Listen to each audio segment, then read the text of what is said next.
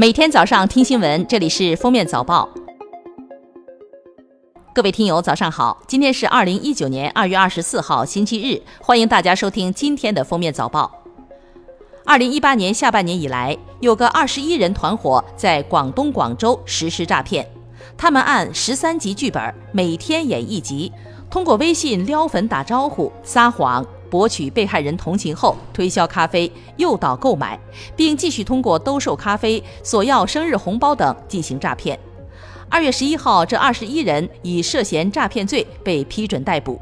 截至被抓时，共有一千多人被骗，涉案金额超百万元。这两天，一个名为“月欠族”的新名词走红网络，新浪微博上“月欠族”成了热搜关键词。所谓“月欠族”，是指那些每月不仅收入花光，而且还要因生活消费欠债的人，是网友们创造的表达比“月光族”还严重族群的一个新词汇。我国普通人群中，每年药物性肝损伤的发生率至少为十万分之二十三点八，高于西方国家报道，不容忽视。研究显示，在我国引起肝损伤的最主要药物为。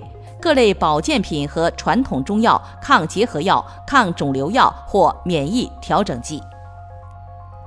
男孩鼻炎反复发作，家长网购盐水洗鼻器为孩子冲洗鼻腔，没想到使用三个月后，孩子又患上了分泌性中耳炎。医生表示，孩子此番患病与使用洗鼻器不当有直接关系，不建议六岁以下的儿童使用捏挤式冲洗器洗鼻子。二月十二号，河南卫辉一名九岁男孩突发狂犬病死亡。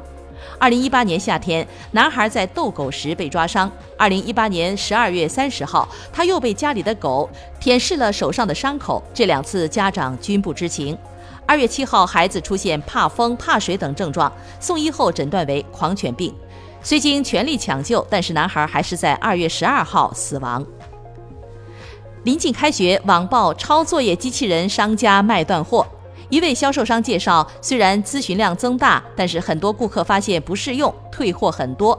商家坦言，这类产品没那么神奇，它更适合于用来完成大量重复的抄写工作。如果为了写几页作业要排版还要连接电脑，非常的不划算。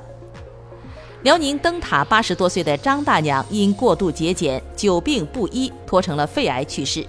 临终前，老人给女儿留下百万存款和一套六十万元的房产。老人的女儿说：“爸妈每月退休金都有六千多元，但是生活极其节俭。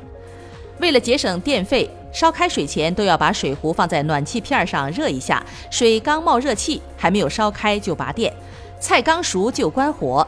但是对晚辈老两口非常的大方，外孙子上大学给一万，结婚给两万元。”因为中国知网凭借市场垄断地位优势，向用户收取较高的阅读费用，却给学术论文著作者支付阅读卡和低稿酬为报酬，多年来其毛利率高于百分之五十。有人在对这种反差的合理性表示怀疑的同时，也不禁要问：知网凭什么能这么做？问题的关键就在于其拥有的垄断地位。根据南昌最新落户政策，在南昌市大中专职业技工院校就读的学生，凭新生入学通知书或在校学习证明办理落户；全国其他院校就读学生需将户口迁入南昌市的，可按在南昌市就读学生同等条件办理。近日，深圳的吴女士发现同事陈先生将她多年前选美照发到了工作群。此举惹怒了吴女士，她要求对方道歉并赔偿精神损失费。陈先生却称自己认为是好事儿才分享的。目前吴女士已报警，但是律师表示此举不属侵犯隐私权和肖像权。二月二十二号，爱奇艺 CEO 龚宇在二零一八年第四季度财报电话会议上回应成本问题时说，自去年八月份以后，内容的采购成本和制作成本都已经下降。自制剧顶级演员一部剧片酬现价五千万，而此前是超过一点五亿元。我要美国赢是通过竞争，而不是封杀当前更先进的科技。北京时间二月二十一号晚间，特朗普就美国发展五 G 技术发送了这样一条推文。随后，华为轮值董事长胡厚昆在回应中说：“华为已准备好通过真正的竞争，为美国建设真正的五 G 网络。”十个月前，三十九岁的哈尔滨小伙马超在哈尔滨工业大学攻读计算机博士学位，马上就要参加论文答辩。但去年四月，马超驾车正常行驶时，有两辆车从后方超车，想强行插道，马超没有给第二辆车让道，被车上男子殴打至高位截瘫。打人男子被刑拘，其家属到医院扔三万元离开之后，拒绝支付医疗费用，也没再露面。而马超不甘人生从此只能与床为伴，在妻子的帮助下，今年一月，他仍坚持完成了博士论文答辩。感谢收听今天的封面早报，明天再见。